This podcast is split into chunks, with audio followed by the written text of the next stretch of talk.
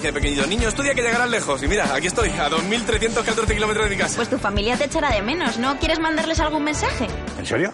Ramón, que te den por... Por lo menos ya sabemos algo de mi hermano. Buscando el norte. Estreno mañana a las diez y media de la noche en Antena 3. Series a 3 media.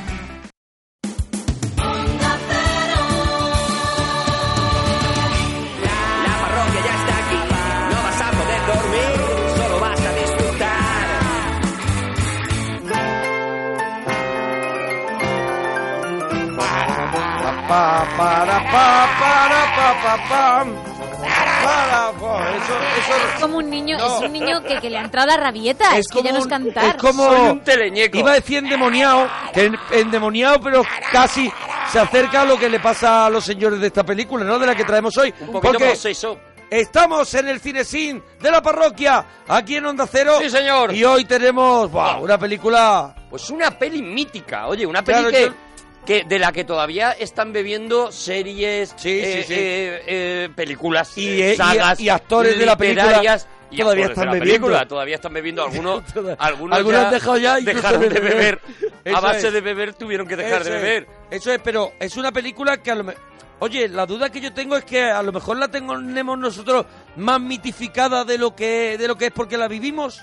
Hombre, ¿Tú a crees ver. que a la gente que nos escucha, jóvenes, mm, así jovencitos, ¿tú crees que les gustaría igual que a nosotros? A ver, la peli tiene la peli tiene una temática tan absolutamente moderna como Sí. vampiros jóvenes, o sea, Claro, es, es- lo que ahora mismo lo es está el, petando. es el crepúsculo de nuestra época. El Yo la he visto crepúsculo, con el True jovencita. Blood.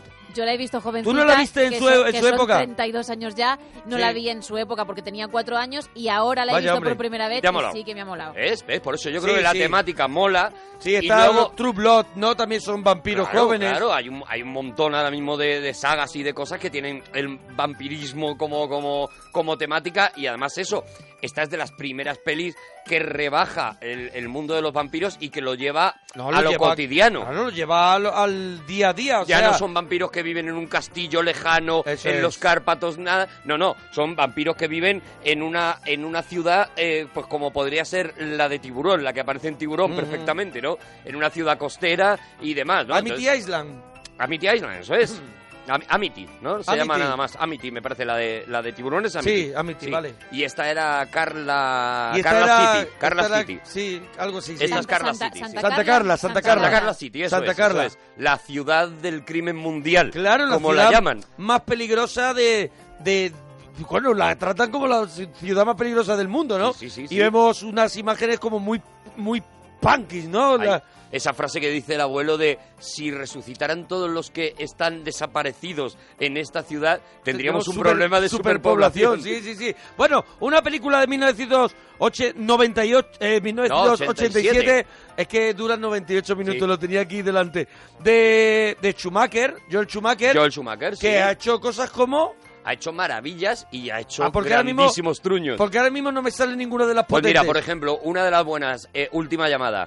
Última llamada. Esta peli que- Cuidado. en la que recupera a Con cameo, con cameo de- Claro. del prota de esta peli. Claro, sí, sí, claro, sí. en la que recupera... Ah, came- cameo y además estamos destrozando la peli. Sí, un poco. sí, de alguna Última manera, llamada, sí, si de alguna decimos manera eso. sí. Diciendo esto, ya sí la has destrozado del Eso todo. es, ahora sí. Ahora ya sí la has destrozado. completamente. Ahora la has destrozado del todo. Bueno, eh, estamos... eh, eso, hizo Última Llamada, hizo, por ejemplo, una peli que a mí me gusta mucho, Asesinato en 8 milímetros, Me encanta. de la me que encanta. hablamos cuando hicimos el De cine Nicolas de, tex- Cage. de tesis. Claro, es, ¿Eh? la peli, es la peli que, que sale casi de- un poquito después de Tessie creo que fue Mm. y que habla de las Habla snap movies De las Snap Movies también. con Joaquín Phoenix Hizo una espectacular peli con, con Kiefer Sutherland y Julia Roberts que traería cola, sobre Ah, todo hombre, a la- nivel personal, que la es de Línea Mortal. Línea Mortal Maravilla de película. sí, sí, una- esta sí que no la tenemos que traer un día aquí Línea a- Mortal porque yo creo que es una película un poquito olvidada Muy olvidada. Creo, es ¿eh? un peliculón. creo que incluso puede ser que no esté ni editada Bueno. en Blu-ray por ejemplo No lo sé, no lo sé. Bueno, Ahí se ve un poco el olvido, ¿eh? Estoy diciendo que es un peliculón y a lo mejor me estoy dejando llevar Eso, por el recuerdo que tengo de ella, ¿eh? y Pero ahora la ves y dices cuidado con Línea que Mortal volver a verla. La idea Vamos, en Línea Mortal la idea era mortal era buenísima. Eran unos tíos que descubren la manera de volver de la muerte. eso es Eh, ellos A ver, se se, asoman, dejan morir, se, se asoman, asoman a la muerte Y dicen, va a ser que no. y vuelven y lo que descubren es, es que aquella si- situación les da un chute adrenalínico brutal y es una especie de droga. Entonces empiezan a crearse unos adictos Sí, es como- a morirse. Es como la cuando sueñas que te, que te estás cayendo, Sí. pero ser mm, ser totalmente consciente de que lo vas a provocar y no sé qué, qué, qué sentimiento, o sea, que, que vivían, pero sí que era como una especie de algo que te Luego, ponía luego muy, muy palote. luego contaremos porque en esa película aparece eh, Kiefer Era- Sutherland, aparece montón. Jason Patrick y Jason aparece Julia Roberts y luego contaremos Una la historieta, ¿no? de una historieta un poquito ya de corazoneo Porque que has dicho que esto allí. le pasó factura a Schumacher también esta película. Esta película con ¿cuál dices? Eh, ¿Línea Mortal? No, Línea Mortal no. Ah. La que le pasó factura a las dos que le pasaron factura fue fueron las dos que hizo de Batman en las Vale, que ahí el se Batman hundió 2 completamente. y 3, ¿no? ¿No la hizo él? Hizo 3 y 4. 3 y 4, eso es. Batman y Robin y Batman Forever, un espanto de películas y de las que el propio Schumacher ya ha dicho no puedo más, o sea, ha dicho de No me verdad, digáis nada más. el- Ya me habéis Ya castigado. lo has hecho, ya No, lo has hay- hecho. hay No puedo. Es como cuando él. haces algo malo. vale, vale. Ya, que esto que dices tú, me encantaría volver atrás para eso. Pero llega un momento que dice, vale, no me lo recordáis más. Hay una entrevista con él en la que él se echa la culpa de, de- de estas películas entera. Dice, toda la culpa es mía, todo el mundo estuvo muy bien y yo fui el que aposté por esa estética. Y acaba y te da un pellizquito Apostó de por pena. el color fuerte. A- apostó por todo, o sea, apostó por, los pezones. brillo, por los Ah, te pezones, recuerdo. por los colorcitos, por la estética, por el por, todo, por el, de- la desaparición completa del guion, por todo eso Sí, sí, sí. eh, apostó él y él, ya, ya digo, el, el final de la entrevista que da un poquito de pena es cuando dice, y saben lo peor, lo peor que yo es que yo sé que me voy a morir y lo que van a recordar es que, Es que fui hice la de el que le Batman, puso las malas. pezones a Batman. Sí, sí. Y es verdad que es un tío que tiene un montón de películas que están muy bien y que hay que reivindicar y que todos hacemos una cosita mala en la vida. Bueno, bueno, sabes que yo soy un loco de Randy Newman. Sí, hombre, Pues aquí, aquí- está magnífico. Pero aquí no, aquí es Thomas Newman. Bueno, aquí es Thomas Newman, es Eso verdad, es, verdad, eso verdad, es, eso es, yo, eso. Y ahí es donde quiero llevar, donde quiero llegar, que esta banda sonora de esta película es impresionante Oh. y es jóvenes ocultos.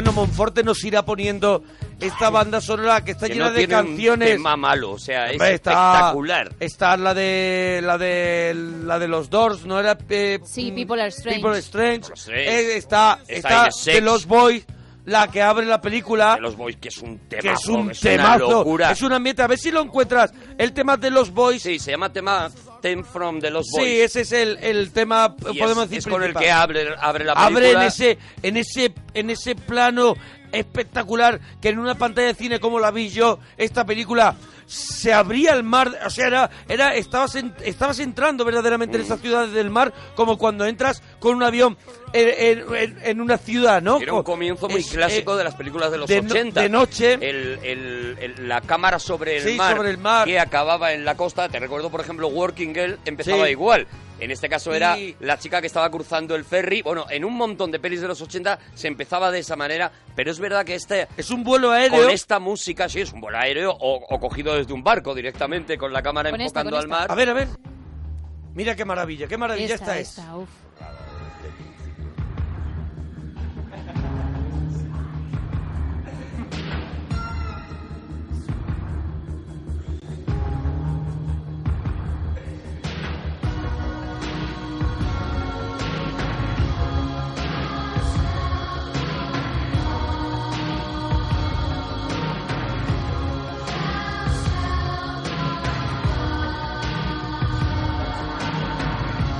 Y aquí lo que vemos es ese plano aéreo o desde un barco sobre el mar con- que va entrando en ese en esa ciudad Santa Carla que hemos mencionado y lo que vamos directo es a un parque de atracciones. Eso es, Es una en un feria. parque de atracciones. Un plano muy, muy clásico del, del Sí, cine sí. de los 80. Hay un montón de películas que empiezan con ese plano sobre el mar y acaba en la costa, ¿no? Por ejemplo, Working Girl Sí. era ella que iba en el ferry y, y- y mientras sonaba el de River Run, ¿te acuerdas? Eh, Sí. eh, veía y acababa pues en, en Manhattan, ¿no? Y, y lo hemos visto en más películas ese plano. Pues este, este plano nos lleva a esa a ese parque de atracciones, esa feria con una montaña montaña rusa espectacular, luces por todos lados, que ahí Schumacher dice tira de luz, Tira de luz, que tira- yo pago bueno, el recibo. En general, En general, Schumacher es claro, muy, de de- tirar de luz. Es muy festivo. Es muy festivalero. Es muy festivo y, le dan una feria plano- y, se plano vuelve rápido. loco. Plano rápido, o sea, la edición de una película, esta película está llena de, de o sea, es trepidante.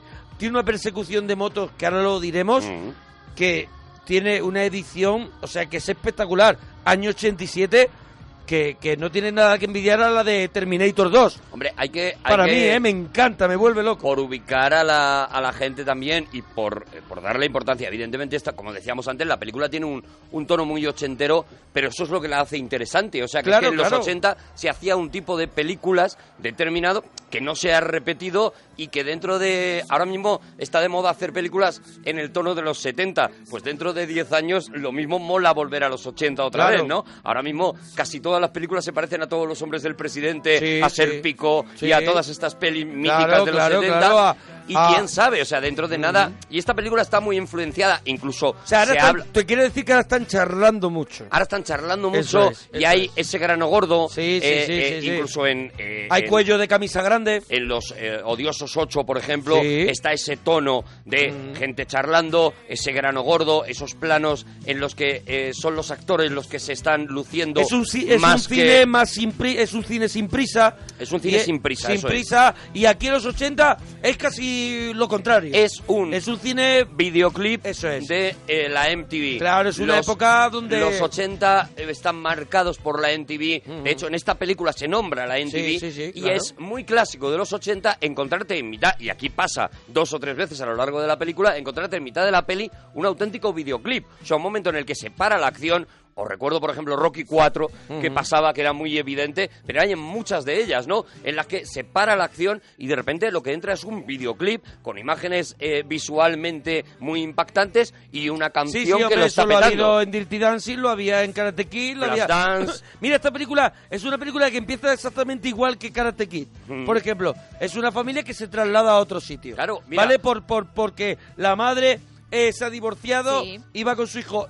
Exactamente misma propuesta que Bueno. propone Karate Kid. Y, y muy Unos recién parecido- llegados a un lugar donde no... Muy parecido a cómo empieza la saga Crepúsculo. Sí, Para sí. que veas hasta qué punto influye, verdad, ¿no? es cierto. La saga Crepúsculo empieza con ella, que se viene con su familia a un sitio donde no quiere ir, como lo- le pasa a los protagonistas de, de esta historia también, a donde no quiere ir y, y que se encuentran en un pueblo determinado una temática determinada también. O sea, fíjate si van emparentados y fíjate si los que han creado la saga Crepúsculo han mirado, han mirado esta peli como, han como asomado peli ya lo de fundacional. jo- jóvenes ocultos. Un. Bueno, Oye, eh, vamos a contar, Vea, cuenta, cuenta. vamos a contar una- un poquito de cómo se llega a esta peli. ¿Cómo se llega a esto? Porque esta peli se llega cuando Richard Donner ha hecho los Goonies. Que ese productor... Es eh, el productor. vale, Eh, Richard eh, Donner. Richard Donner, director de Superman, metido de alguna manera en la... en- Los Goonies es un poquito anterior, ¿no? muy poquito Un anterior. poquito, pero nada, muy poco. Él decide que, que- que quiere hacer una, una adaptación de los Goonies, eh, pero serían los Goonies De malos. haciendo de vampiros. Sí. O sea, eh, una parte de los Goonies, digamos, serían eh, los Goonies que ya conocemos, Sí. pero luego habría unos Goonies malos, unos Goonies Claro, vampiros, claro. No, no realmente vampiros, sino unos Goonies malos. Lo- la idea de Richard Donner realmente era... eh, hay un grupo de chicos, un grupo de chicos como los Goonies buenos y un grupo de chicos oscuros. Sí, sí, ¿Vale? sí. Eh, y propone a Joel Schumacher, con el que ya ha trabajado, eh, ha sido su asistente en muchas ocasiones, en muchas de las películas de las producciones de Donner, eh, le propone hacer esta película. Y cuenta Joel Schumacher cómo estaba esperando la llamada de Richard Donner para decirle que no. Le dijo Richard Donner, te llamo por la tarde que ahora tengo lío. ¿Vale? Vale. Y, y Joel Schumacher se quedó en casa así mirando, mirando el teléfono Refrescando el teléfono. refrescando por si acaso, Sí. descolgaba de vez en cuando a ver si es que se había cortado la línea. Eso es. Y- Él mismo ya llamaba de otro teléfono. Sí, para ver si no suena. Llamaba a su madre, llamaba a su madre y le decía, Llámame. mamá, llámame, a ver es. si tengo línea. Sí, sí, ¿Vale? A ver si te da la línea. Bueno, pues él estaba esperando para decirle a, a Richard Donner que no le apetecía nada hacer esa película y que la quería dejar. Y en esa espera es cuando a él se le empieza a ir la cabeza y empieza a pensar en la posibilidad de que esos Goonies malotes sean vampiros. Mm. ¿Vale? Eh, esto se cambia y es cuando de repente le apetece muchísimo y le pone una condición a Richard Donner. Es que eh, los jovencitos o los, Sí. los Goonies buenos, Sí. digamos, sí podían ser niños, pero los Goonies malos tenía que subirlos un poquito de edad. No podían ser niños porque él quería utilizar mucho el, el tema del sexo en la película y claro, Vale. evidentemente con niños se no lo iba a poder hacer. Porque Entonces, había, porque yo tengo el dato de, de que los guionistas, o sea, la- los guionistas que trabajan para, para Richard Donner, que son tres, la parten también de, de la idea de Peter Pan, no de, Sí, de claro, los claro. niños de perdi- de los Nunca niños, jamás. por eso de los boys, del- De los- de los, claro, de los niños perdidos. los niños perdidos del- en el país de nunca jamás, ¿no? Es. Todo Todo hace un poco de ahí, ¿no? Todo empieza con eso, con una versión oscura de Peter Pan y demás. De ahí se llega a lo de los Goonies y de ahí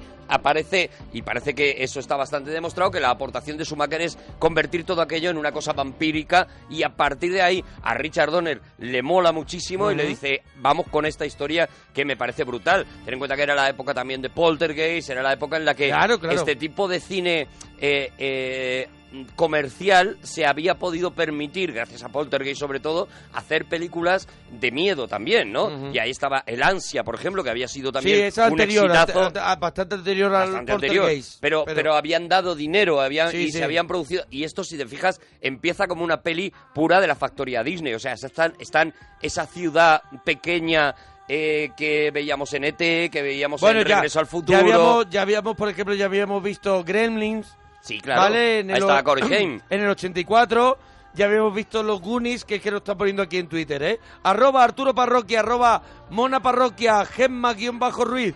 Ne- Los Goonies del 85. Sí, sí, ¿Vale? sí, Del sí. 85. Que O también sea, era una peli semi de terror y demás, ¿no? Entonces apostaron Hombre, fuerte por esta historia. que- date cuenta que era el tiempo, a mí que me vuelven loco estas películas, ya hicimos cine sin de cuenta conmigo, era el tiempo de, de estas pelis, de las pelis de grupo de chavales, pero que ya empezaban a llevarlos a un sitio un poquito oscuro. Date Claro. cuenta que también están los chicos del maíz, Mm. también por, por ahí- esta por época, anda, por ahí anda. son niños que de pronto están endemoniados. Claro, Pues lo que, lo que van no habían ¿no? tratado por ahora era eso, era, el- era- era ¿no? el tema de, de los vampiros y, y esta es la peli con la que se con la que se atreven a ello, ¿no? Vemos nada más empezar eh, eh, esa bronca que tiene ahí Sí. en esa feria, esa bronca que tienen eh, Kiefer Sutherland que está en sus primerísimos papeles, o sea, está está empezando claro, en el un cine. chavalillo, Era un- chavalillo. Era un crin, pero ya tenía esa cara, ya le habíamos visto de malo en Cuenta conmigo. Mm. Sí, hombre, y era le habían hermano- repescado de ahí Claro. para, para hacer Tenía este malo, ¿no? Un papelito en cuenta conmigo, pero que era un papel muy importante. Pero que te era- marcaba, ¿eh? que Te era, el quedabas- malo, era el malo. te quedabas con su cara, Kiefer Sutherland,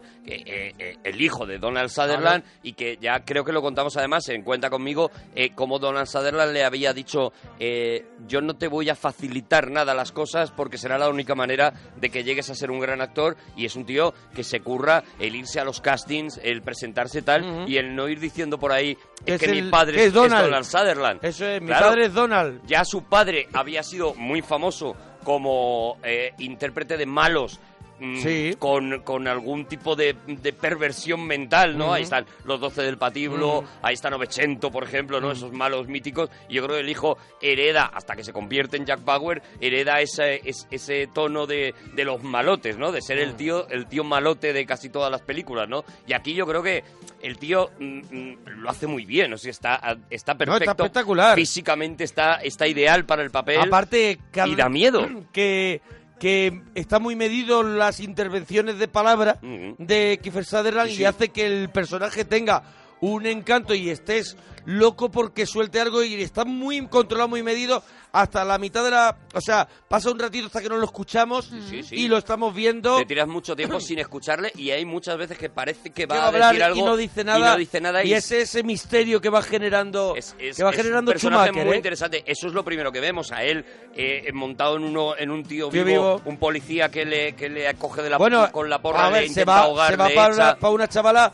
Que un ya poco, está un poco con si, lo, churri. si lo trasladamos a aquí serían los coches de choque Sí, claro, Sí. claro, un poco claro. y te van Era a un quitar domingo en la tarde. eso es, te van a quitar la, la novia y se enfrenta con otro chico y hay un policía Hay un policía que le, que le, que le coge con la porra, que le echa de allí, es. que tal, que no sé qué, y luego vemos, pues ha cerrado ya la ha cerrado ya la feria, Sí. vemos el parking vacío, solo hay, solo está el coche del poli, que ya, que es el vigilante, va- que está recogiendo que está ya recogiendo, y vemos, y vemos una cosa que demuestra que la peli no tenía dinero porque se hizo con Sí. muy poquísimo dinero. Date cuenta que tiene unos efectos. Yo es que la he estado viendo, la vi, la vi, la he estado viendo estos últimos días.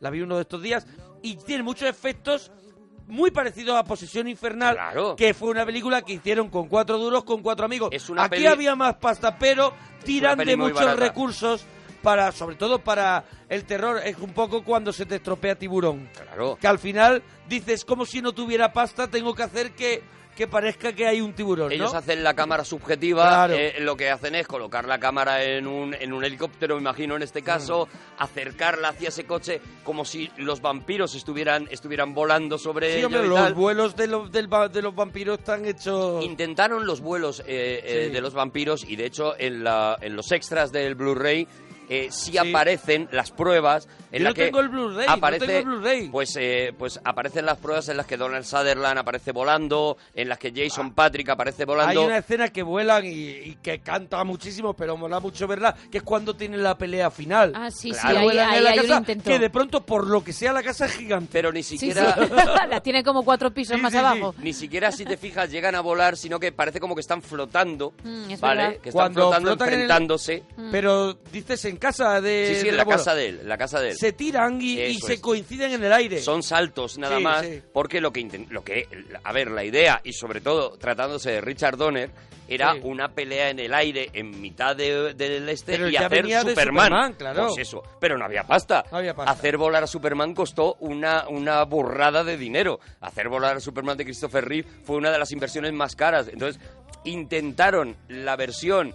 eh, te lo voy a contar para que lo entiendas. Intentaron la versión Superman 4, Sí. ¿vale? Que te acuerdas que era Superman volando Regu. Sí, sí, y efectivamente lo que se ve es a Superman, o a, en este caso a Kiefer Sutherland y a Jason Patrick, volando muy Regu. Sí, y pero- al final Joel pero- Schumacher le di- dijo, vamos a quitar Vamos a, estas optar, escenas vamos a optar por eso, por, y vamos a optar huelen por...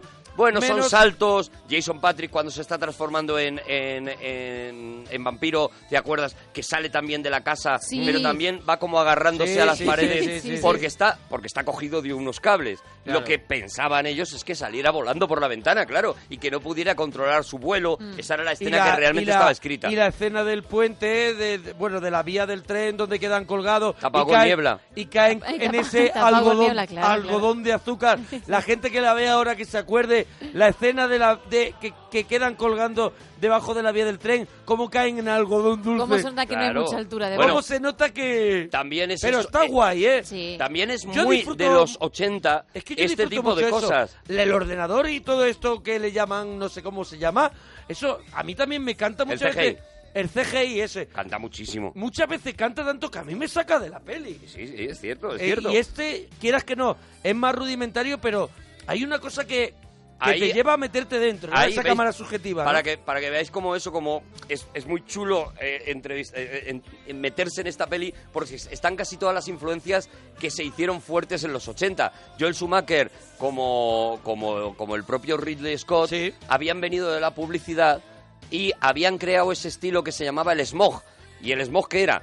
Pues si tienes una escena que no tienes pasta para rodarla, Sí. la llenas de humo, le pones unas luces por los lados Y es mucho es muy videoclip también. y eso es, eh, es pura publicidad, Claro. es videoclip también, Claro. evidentemente. Y eso es, eh, eso es Blade, eso es Blade Runner, eso es eh, Thriller. Eso es thriller, claro. Y esto es lo que hace Schumacher en un montón de momentos. Por ejemplo, este que tú estás contando del puente, cuando ellos se tiran, lo que hace es llenar aquello de humo, eh, llenarlo de unas luces. Eh, hay una cosa Claro, en esta película que las luces desconcentra, sí, las sí, luces sí. salen de donde a, a este tío le da la gana, a Joel Schumacher le da la gana. O sea, no hay ni una luz puesta lógica en Claro. la película. Si recordáis, como ejemplo, porque es muy visual, eh, cuando ven la habitación del abuelo, donde el abuelo diseca, Sí. esa habitación tiene una absurda luz roja Es verdad. que sin embargo queda maravillosamente, pero no Claro. tiene ningún sentido que en una habitación en la que está disecando animales eh, Está haya una luz roja. como los- Ojo, eh, de- que sale desde debajo de la Claro, mesa. Está todo como lo- los concesionarios de coches. Eso es. Que nunca el coche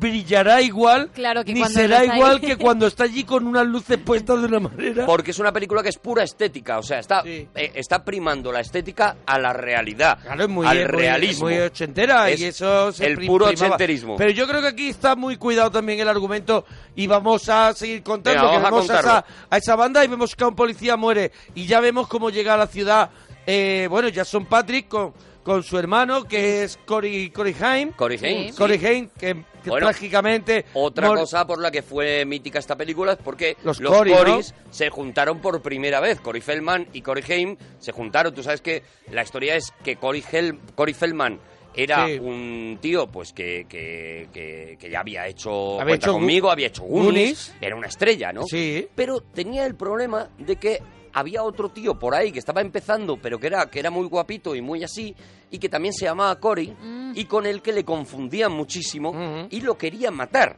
Sí. Lo quería matar, lo odiaba, porque todo el mundo le decía, eh, tú eres Cory Haim o, o Cory Feldman, que no, siempre me lío contigo, tal, no sé qué. Lo quería matar. Cuando a Cory Feldman le dicen que Cory Haim va a participar en la película, está a punto de darse de baja, y de hecho, cuenta la leyenda, que esto es leyenda, claro, cuenta la Ellos leyenda fueron muy colegas luego. que cuenta la leyenda que ellos quedan para partirse la cara antes espero de la en la película. calle. Es un Al- te al espero en la salir- calle. al salir te paras. Un sujétame las gafas. Sí, sí, sí, al un salir te sujétame las gafas. el- un agarradme que lo Sí, mato. sí, sí. Vale, pues cuentan que ellos quedan una vez para eh, partirse la cara, que en vez de eso acaban jugando al fútbol y que a partir de ahí pues se convierten en los core y son amigos íntimos. Luego que hicieron Papa Cadillac, por ejemplo, Hicieron ¿no? un- bueno, hicieron tres o cuatro pelis y aquí son menos conocidos porque ellos lo que llegaron a hacer sobre todo muchísimo fue televisión. O sea, Sí. ellos cuando tienen la bajona tal, pues hacen un programa, se llama The Coris, en el Sí. que ah, presentan a la limón y se convierten y sobre todo Una porque pareja son, artística. y sobre todo porque son eh, carnaza para la prensa del corazón americana continuamente. Están todo el rato- Entran en un rollo de, de alcohol, de drogas, de tal, de, muy terrible. de- de chavalas y que si no está con una está con otra Que y hasta acaba que con Haim, eso sí, es. muere en el 2010 Diez, sí. murió eh, hace, murió hace el muchacho relativamente poco Sí. eh, muere Cory Haim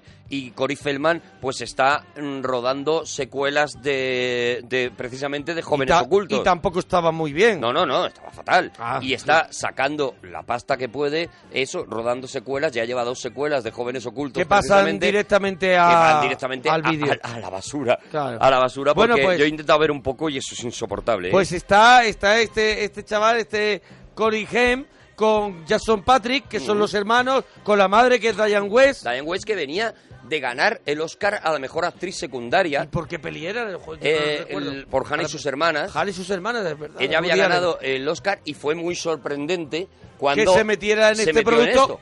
que vamos a decirlo ya palomitero Claro, Es claro. un producto palomitero, Palomitero que mola comercial. mucho. Que mola mucho. Y ella era una tía pues con mucho prestigio porque trabajaba pues en días de radio con Woody Claro, Allen, es un en poco Hannah y sus hermanas. rollo Meryl Streep, es un rollo... Y de repente la tía coge esto. Y cuando le preguntaron, le dijeron, ¿no sabéis eh, la maldición de la actriz secundaria?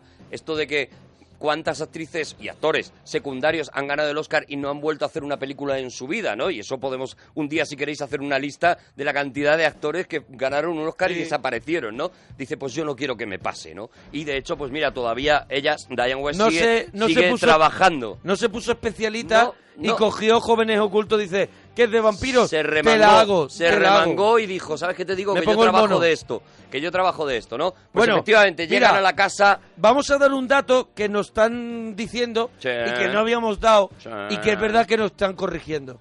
Noche de miedo. Ah, bueno, Noche de Miedo, claro, que Año nos faltaba. 85. Ujú. Anterior a Jóvenes Ocultos y yo creo que es también un sitio donde dicen, oye, También cuidado, es humor adolescente, sí, Eso o sea, es. humor, miedo adolescente, Miedo perdón. adolescentes con humor, con humor Mm. y yo creo que también es un poco un caldo de. Caldo para que Junto se con haga Poltergeist, es verdad que, que es un referente Eso clarísimo. Bueno, llegamos a la casa y es donde nos encontramos al abuelo. El abuelo, el abuelo lo mete Schumacher en el guion porque el abuelo no estaba y lo mete Es un poco alivio cómico, ¿no? Claro, poco, claro. ¿no? Lo mete porque le parece que hay poca comedia Sí. y que y que quiere, que quiere Sí. esa comedia, ¿no? Abuelo Porrero no Sí, falla. sí, sí, es- Eso no falla, no nunca. falla. Abuelo El hippie. moderno. Mira, una de las cosas más curiosas de esta peli es cómo eh, se refleja una época en la que muchos hippies ya están empezando a tener a tener hijos, a, a sentarse, a aposentarse, ¿no? El, Sí, el porque hay movimiento esa- hippie de los 60 y de los 70. Hay esa referencia cuando dice, ¿tú cómo te llamas? Y dice, me llamo, Me llamo Estrella. Star. Eso es. Estrella y dice, has tenido padres hippies. Mm, porque les quería poner rayo de luz y Claro. todo ese- Este abuelo también es un padre hippie. Es, se ve que al ser una zona costera, pues ha habido una población de hippies y surferos allí en, esa, en ese pueblo, ¿no? y que y que y que esos se han qued- se han acabado asentando ¿no? Y vemos a este abuelo por ejemplo que iba a haber sido John Carradine ojo Kill Sí, Bill sí, ¿eh? sí, sí, sí. ojo Kill Bill iba a haber sido el abuelo de, de No, David Carradine. David Carradine no no eh, John Carradine Es era el padre. el padre el El padre el padre. John Carradine estaría muy mayor ya para esa época Es que estaba enfermo, por eso no lo hizo. claro claro y Keenan Wynn también que Claro. había sido John el, abuelo de todas las pelis de Walt Disney Carradine, que hizo western, hizo eso, pero también hizo películas así con, con hizo vampiros. las uvas de la ira de John Ford Y entonces estaba ya muy enfermo, pero iba a ser el abuelo. Date cuenta, David Carradine aquí todavía Claro, no era todavía muy era- era Para hacer de abuelo no estaba. Estaba fu. de marido de Diane West, de a lo marido mejor. de Adam West, sí, pero que no existe no, también, claro. No existe. Bueno, y eso, y vemos ahí eh, cómo llegan a esa casa, cómo conocen a ese abuelo, tal, y cómo el abuelo ya les empieza a decir, aquí pasan muy muchas cosas raras, ya hemos visto a lo largo del paseo que hacen ellos en coche, cómo hay un montón de carteles de desaparecido el- en, toda la, en todo el pueblo y demás, y lo siguiente que vemos es un conciertaco que se marca... Sí, ¿ves? un concierto Lo- que se marca un Videoclip. tío. Un tío con un saxofón, sudado, no sudado, de esto, untado en aceite, musculoso. Sí, muy morenote. Y, y una caña y es un rollo ahí nos marca como tres minutazos nos y mete de videoclip, videoclip. plano de Jason Patrick, Mirando a plano la chavala. de Jamie Gertz. Sí. Jamie Gertz es otro de esos personajes que también está bien que nos paremos un poquito, ¿no? Jamie Gertz, eh, ¿qué más? es una claro, claro, esto es lo que es una mujer que desaparece en solamente existe en los 80 prácticamente, Sí. aunque luego ha hecho televisión y demás, pero ah, para el cine existe en los 80, pero durante un momento eh, en estas pelis de adolescentes que se pusieron tan de moda, la chica de rosa, Sí, eh, toda- era- era un era Venía- una venía- habitual. claro, venía con el, con el mobiliario. o salía Jamie Gertz o salía Demi Moore. Eran Mm. prácticamente intercambiables y Demi Moore al final fue la que se quedó, digamos, en esa, en esa pugna de, de ellas dos, ¿no? Sí. Y vemos eso, ese videoclip en el que los dos se miran así golosos como diciendo "La- lo que tengo para ti, Sí, pues sí, vente, vente para acá y demás. Y está ahí Corey Haim diciendo, "Ah, venga, venga, vamos aquí al rollito, ¿no? Eso es. Y ahora, ¿él, ¿él la sigue a ella o llega el momento que va a la tienda de cómics? Él, Él la sigue y entonces el, el hermano es el que se desvía y dice, síguela tú que yo voy a la Y tienda de se va a la cómics". tienda de Eso cómics. es, y eso en la tienda de cómics se encontrará con Cory Feldman y el otro. Y el que el otro. otro es como Kike en Verano Eso Azul. es, eso es. Nos da igual el otro nos, todo el nos rato. importa muy pobre, poquísimo. Qué pena, ¿eh? Nos Qué importa pena muy eso, poquísimo. ¿eh? ¿Cómo alguien tiene- puede tener Es que no te acuerdas ese, ni de la cara. ese don para el olvido? o sea... Para o sea, no existir. Hay otro del que no te acuerdas, eh, uno moreno, no te acuerdas. Y ahí, ¿qué pasa, Gemma?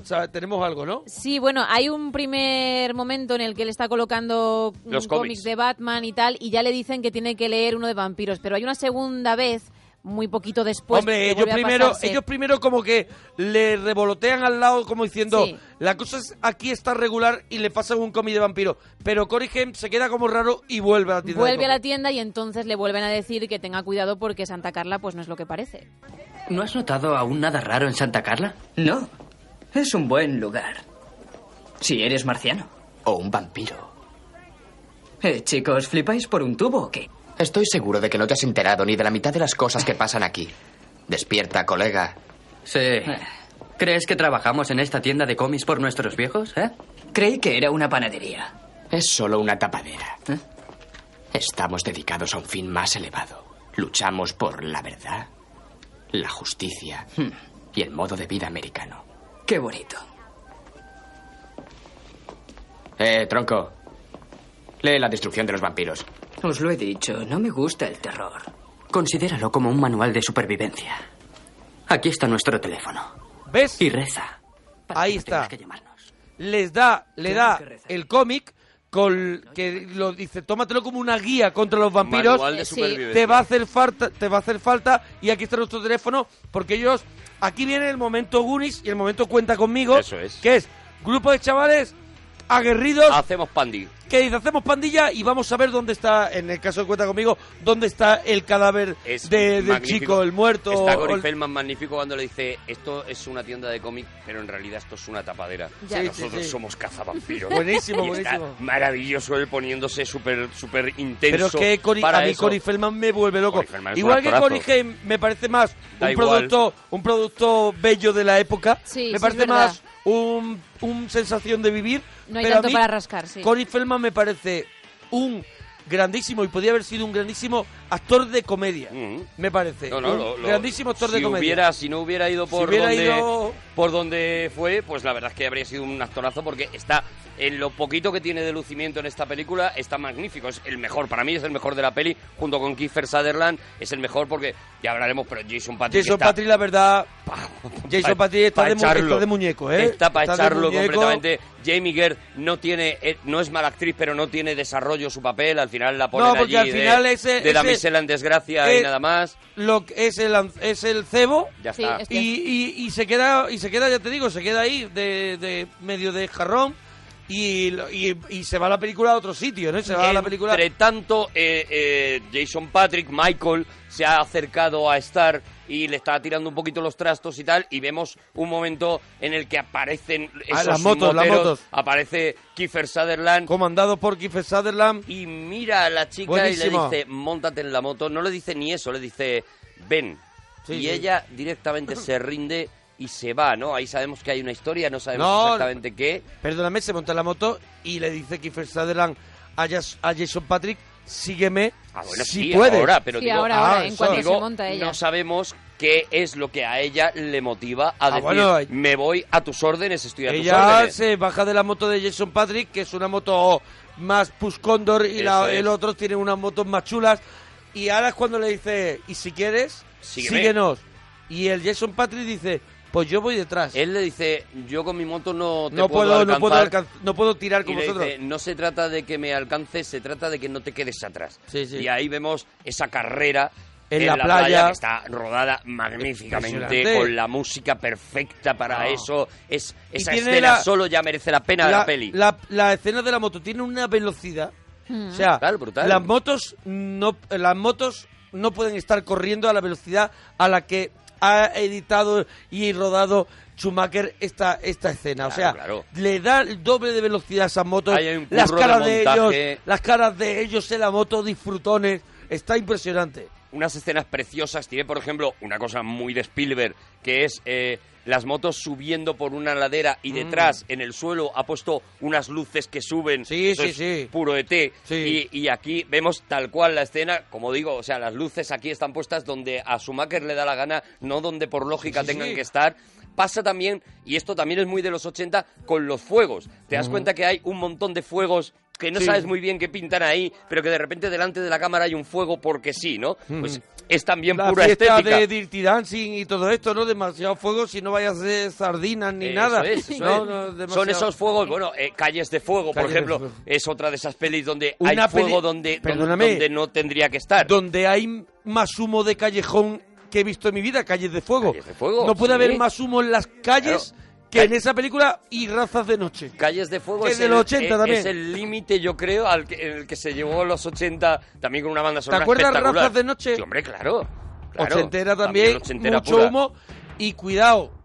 Mola verla, ¿eh? Mola, mola, mola, ver mola, de noche. No mola. sé si al que no la haya visto le va a resultar un poquito rara, pero a mí... Y vamos a entrar en la cueva en la que Claro. eh, están los niños perdidos, de los Eh, boys. Cuenta, cuenta que, que la ciudad hubo de pronto hace muchos Una años falla. una falla que se abrió y ellos entraron por dentro de esa falla y consiguieron tener una batcueva. Ahí nos ubica, Es eso una- es, es una bazcueva tal Sí. cual. Y además está decorada, está decorada muy, esta es la parte yo creo más Peter Pan que se ha quedado, ¿no? Porque, porque sí que es muy parecida, incluso si piensas en Hook, es muy parecida Mm. a, la, a la cabaña que tenían los niños perdidos en la, en, en la película de Hook, Mm. ¿no? Sí que te imaginas que es la, la cueva de unos niños perdidos, Mm. que está llena de juguetes, de un de, de- de temas eh, esotéricos por todos lados. Claro, aquí viene este momento que es un momento lisérgico de la película, ahí en la cueva y lo que vendrá ahora, ¿no? Que después de, de que... Una de- foto de Jim Morrison. También. Hombre, una foto, Sí. un cartel, un póster, Grande. cua- que es, eh, bueno, que, que canta uno de los temas, los temas principales Sí. de la película, ¿no? Y aquí cuando ya le dan a probar esa botella con, con sangre, que ella le dice, ah, eso lo tenemos, Sí, Gemma. tenemos el Oh, qué primero van los gusanos y, y el arroz Bueno, este que ah, prueba eso y- vamos a contarlo, Claro, la claro, comida claro, para claro. llevar. Primero le, le ofrece comida china y le dice come tal. Él ve arroz, pero cuando eh, Kiefer Sutherland le dice están buenos los gusanos, es cuando mira y está viendo gusanos, Es y luego ese- algo parecido le es lo pasa que con tú- los noodles. Es lo que tú preguntabas, ¿qué le pasa a ella cuando él desde la moto, pues ese, ese poder que tenía Drácula, por ejemplo, de Bram Stoker en la versión de Coppola, que consigue cuando Keanu Reeves está cenando, también ocurre este, este es. mismo cosa. Él consigue que tú empieces a delirar un poco para él empezar a, a- Manejar a tu manejar voluntad. tu voluntad, ¿no? Hasta que al final pues ya consigue que pruebe la sangre. En, este, en esta escena, ahora vamos a escuchar el momento, en esta escena el delirio es tal Mm. que yo, que la habré visto tres, cuatro veces, hasta esta última vez no me he dado cuenta de que Jamie Gertz lleva puesto un mantón de Manila. Sí. Fijaros en la escena, Jamie Gertz Sí, sí, aparece de repente con un mantón de Manila, con un montón de flecos, o sea, el delirio es absoluto, ¿no? Bueno, vamos a escuchar El la escena. momentito en el que bebe la sangre, sí. Bebe un trago de esto. Sé de los nuestros.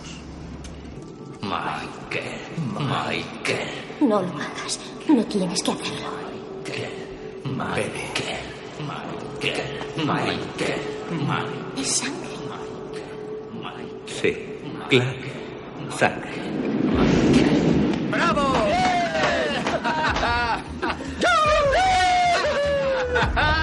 Muy bien, Michael. Y ahí ya Bueno, a partir de ahí, pues eso, evidentemente por beber esa sangre, Michael se ha, se ha contagiado, se ha, se ha infectado de, de ese virus, de esa sangre que luego nos enteraremos más adelante, que es sangre de David, del propio David, de Kiefer Sutherland en, en la película, ¿no? Y también descubriremos otra cosa, y es que además de la capacidad de David para manejar la voluntad de los demás, eh, Jamie Gertz, eh, Star o Estrella, eh, s- eh, tiene ese dominio sobre ella porque además tiene a su hermanito pequeño, a, a un niño que va La vestido de portero hermanita, del hotel. hermanita. Es hermanito, ¿eh? es Hermanita. nena, no, es niña. Es una yo- niña. Yo creo que es una niña, ¿eh? Es una niña. En la escena final, la de, en la escena final, la cuando está mm, convertida en vampiro y queda ella sola en la habitación con ellos que la van a matar, Mm. ella sale rápidamente, que está escondida en el armario y dice, dejadla, Es es, solo una niña. Sí, eso es muy eh, pequeña. En, el, en la versión Pues, en- ojo, en, castellano ojo. sí lo dicen. ¿eh? Cuidado, en castellano es una chica, ¿eh? Voy a informarme, espera. Porque creo, ¿Sí? ojo, porque creo que en la versión original es un niño. Yo creo que la vi ayer y es una chica. Que me corrijan en Twitter porque a lo Sí, mejor sí, me, sí. estoy, me estoy yo rayando. El- es verdad que el niño se llama Laddie, eh, que se puede confundir con Lady porque se, se, se pronuncia muy parecido. Mira, si el doblaje está erróneo, que es yo tengo en casa, mañana sacamos el corte. No, no, claro, Para que lo escuchéis. Porque se- No, no, es si, si me lo creo. alucinante si eso ocurrió. Me lo ¿eh? creo, pero yo he tenido durante toda la, todo el rato que he estado viendo la peli la duda de si era un niño o una niña, precisamente por esto del Lady, pero creo que lo he resuelto como que es un niño. Pero, oye, a lo mejor no, ¿eh? En la, en la escena, Que en nos el lo digan en doblaje, Twitter. en castellano, Dicen en niña. el cuarto de Cory Haim. ¿Vale? El cuarto de Sí, sí, que sí, tiene un reloj de niña. pulsera colgado, justo donde está el reloj de pulsera Sí, sí, colgado detrás gigante, de una puerta. sale, está la niña endemoniada y Físicamente sale parece una niña y me creo... regular, parece más bien el de Willow. Claro, claro. Físicamente puede ser un niño o una niña. Eso Además, es. va con ese vestido como de Claro, portero de es hotel. que no tiene una Vale, definición, yo lleva el creo, pelo largo, así. Creo que en la versión original es un niño, creo, ¿eh? Vale, pero, vale. pero, pero bueno, lo- ahora lo Si veremos. es que yo no tengo que defender. es- eh, Vamos a ver. No lo puedo defender porque verdaderamente tiene un corte No, hombre, de pelo porque- que tiene un corte de pelo que se, que es que puede ser chico chica. Bueno, ya no nos enredemos en esto, ya lo Vale, vale. resolveremos. Eh, vamos a seguir con la peli. Eh, vamos a verlos eh, colgándose del puente. Ahí viene esa Es otra escena. de esas escenas que ya hemos hablado de ella, esa escena también inolvidable, ¿no? Que luego, oye, en Historias del Cronen, Claro, Morso hizo- Armenda- Ar- Armendariz hizo Sí. una versión, ¿no? De, de esta en peli. este caso no caían. Peliculón, historias del Sí, Cronen. en en, este este, caso caso, no caían. caían. Bueno, caía, en este caso no, No, se no. dejaban caer. No se dejaban caer. Pero el reto era el mismo, era vamos Claro, a colgarnos aguantar. del puente y a ver cuánto en aguantamos. este caso, aquí el reto no solamente era aguantar, sino que pasa el tren. Y la vibración Eso del es, tren eso las es. hace caer si no aguantan mucho, ¿eh? en una escena también que a mí por lo menos eh, será que estaba muy condicionado, pero me recuerda mucho a ese tren de cuenta conmigo también. Ese, ese Claro, claro. llega. La escena de la escena del tren que tienen que correr, que Ujú. tienen que correr, que va, que si no te, si no se tienen que tirar, claro. Eso si es. es. que hay un momento, hay un montón de, de cosas que, que, que son recurrentes como las novelas de Stephen King. Oye, y Eh, porque en todas las 80 películas eso. todas no, pero una gran parte de la producción americana de los 80 comercial, pues evidentemente se parece entre ella, pero como pasa en los 90 y como pasará Porque había una en serie los 2000, de ¿no? reclamos que tenías que... que tenías que meter tener porque era una- la estética que molaba en aquel Claro, momento, claro. ¿no? Eh, eh, hemos conocido ya... Y porque te ha ido bien.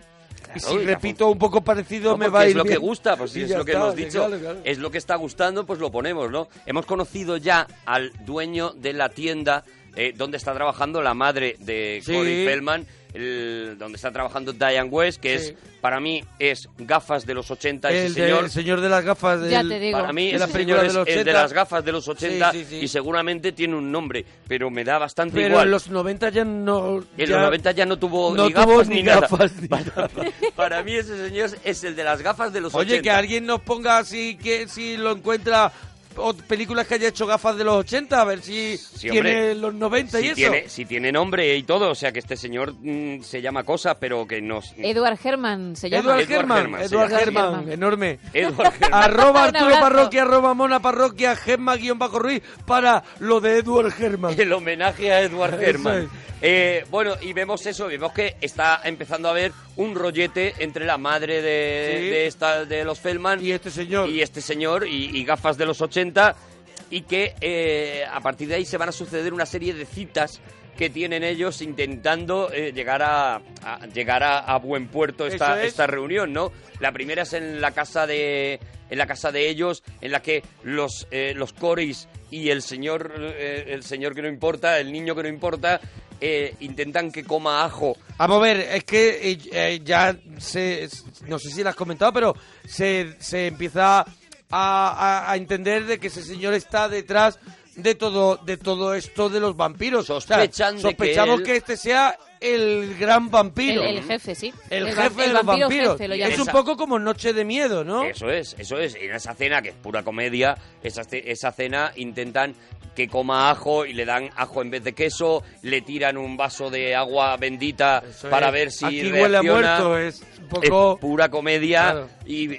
pero mientras tanto, tenemos la historia de Jason Patrick, de Michael, que cada vez Sí, que va esa- notando. esa- es que tiene una combinación. que Hay una parte que es sórdida en esta película, Joven Oculto. y Claro, una parte que es sórdida. Que Hay una tú, parte "Oye, oscura, oscura, chunga". así fuertecita. Y de pronto, y de pronto hay una parte que es de pronto como super comedia así muy loca. Sí, sí, sí, aquí, aquí lo estamos viendo perfectamente porque estamos viendo a la vez cómo eh, Jason Patrick va entrando en el lado oscuro, digamos, va, va metiéndose cada vez más en... eh, se va sintiendo mal, va teniendo un terrible dolor de estómago, por ejemplo, y es ese hambre del que luego le van a hablar, ¿no? De- del que luego le van a decir, eh, vas a ser feliz, muy feliz y eternamente feliz, pero tienes que alimentarte, ¿no? Y esa va a ser... Sí, es un poco el- lo que hablábamos de Sin Límites, por ejemplo, de Bradley Cooper, ¿no?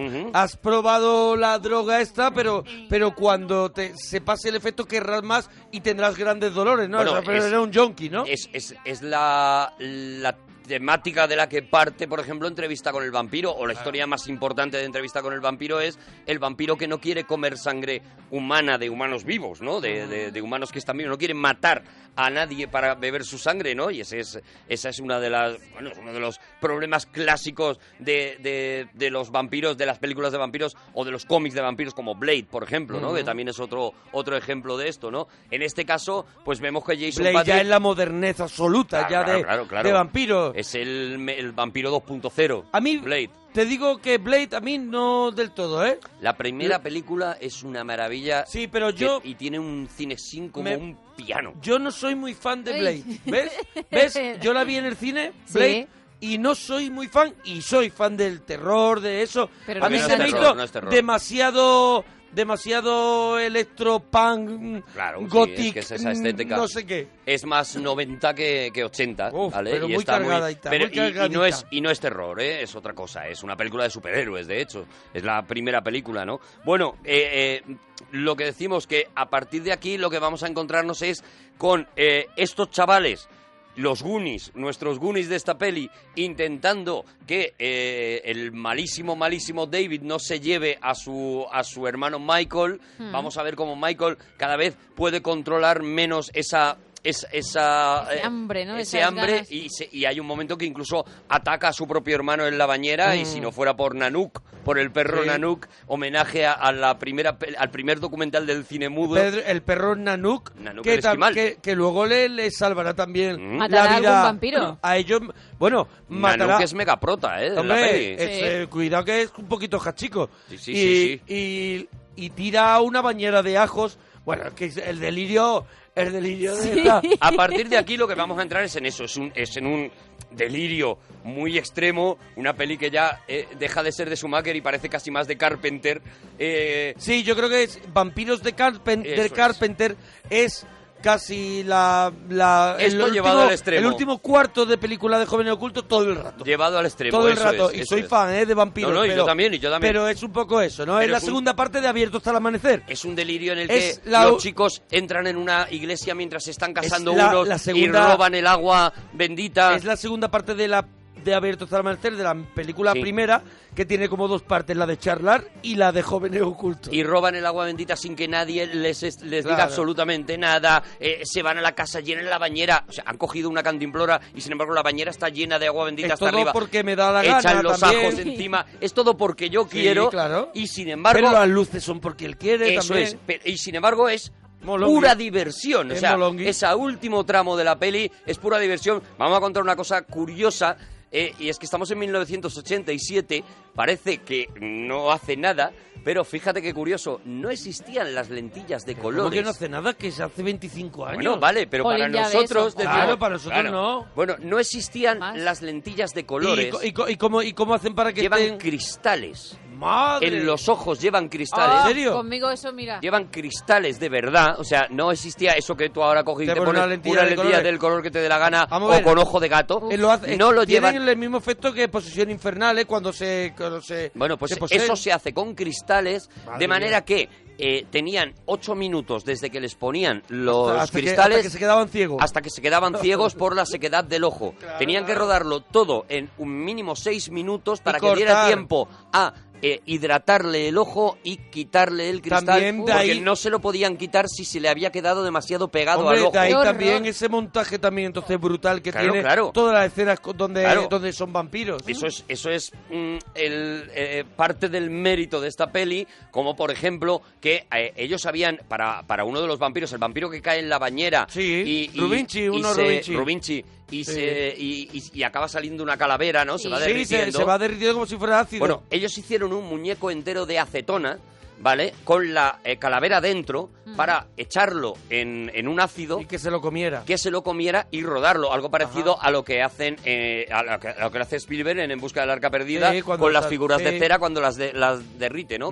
Bueno, pues eh, intentaron rodar la escena en el día más frío del año, la acetona se congeló, no hacía efecto con el con el ácido que le habían puesto y tuvieron que mm, al final si te das cuenta la, la película está, o sea, la escena esta está rodada a base de cachitos. Una cosa, a mí no me vas a dejar así. A Gemma le da igual, pero a mí no me da igual. ¿Qué pasa con Jason Patrick y Kiefer Sutherland? ¿Qué pasó? ¿Que ¿Por qué esta película...? Cuando estaban en línea mortal, Sí. eh, eh, Kiefer Sutherland y Julia Roberts anuncian su boda. Oh. Vale. Anuncian su boda. eh, Pero el- yo recuerdo que no el se día casaron, ¿no? de la boda, dos días antes de la boda, Julia Roberts manda una carta a Kiefer Sutherland diciendo no me caso ¿Por porque me voy con Jason Patrick ¡Ostras! y por eso es tan brutal que Julia Roberts acabará haciendo novia a la fuga. Ah, Esto era una vale, cosa vale, que vale, quien vale, no vale. sabía esta historia no lo entendía, Claro, pero yo. era tan brutal que hiciera novia a la fuga porque había sido Días historia- antes, le mandó una dos carta. días antes. O sea, ahora mismo tú crees que le- carta? ¿tú crees que le hubiera mandado un WhatsApp? Ahora mismo le hubiera Claro. guardado un WhatsApp que no me caso, que me voy con Jason Patrick. Y Ostras. esto, bueno, esto ya no y se- así, la- y, la, y la carita guiñando con la lengua afuera. Bueno, esto O la eh, mierda con ojos. está homenajeado en 24 en Ajá. un par de escenas en las que él habla de lo duro que es que te abandone la persona a la que amas. Y manda un par de dardos a Julia Robert por aquella historia. Kiefer Sutherland le manda un par de dardos. Oye, que, que dicen ya aquí en Twitter Sí. que, que es un niño. Claro, es un ¿ves? niño, no es una niña. ¿Veis? Fuerte. O sea, el niño. personaje de, de, de jóvenes ocultos. Es un niño. Pues y sí, alguien a en la ver, ver. traducción dijo ver. que era una niña. A ver, Monforte tiene ya el corte del doblaje en castellano de jóvenes ocultos Vale. para que, para que ver, por lo vamos- menos vamos a Gema y yo no quedemos como que estamos locos. Claro. A ver. ¡Maldita sea! ¡Ha salido otro monstruo! ¡A por ella! ¡Dejadla! ¡No os acerquéis! ¡No os atreveréis a hacerle nada! ¡Es solo una niña! Vale, vamos. Pues ahí en la versión original dice It's just a kid. A kid eh, es puede valer para niño y para niña, pero Vale. estoy viendo que el actor Sí. es un niño. Entonces, claro, claro. por lo menos vale, en vale, esta vale. escena, Vale, pero el actor sí es un niño, pero está haciendo de niña. por lo menos en esta escena, Sí. no, no, no, no, no, no, no, No, no, no. Por lo menos en esta Bueno. escena juegan con el kid, pero en, otras escenas A sí ver que qué nos que ponen niño. en Twitter, a ver qué nos ponen en Twitter, arroba Arturo Parroquia, Gemma guion bajo Ruiz, Mona Parroquia, hasta Le mañana.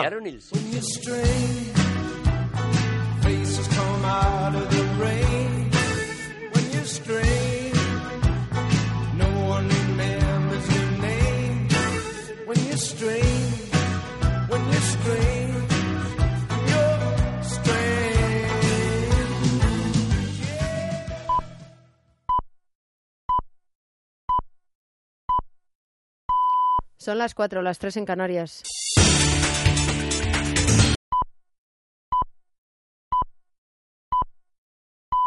Son las tres, las dos en Canarias.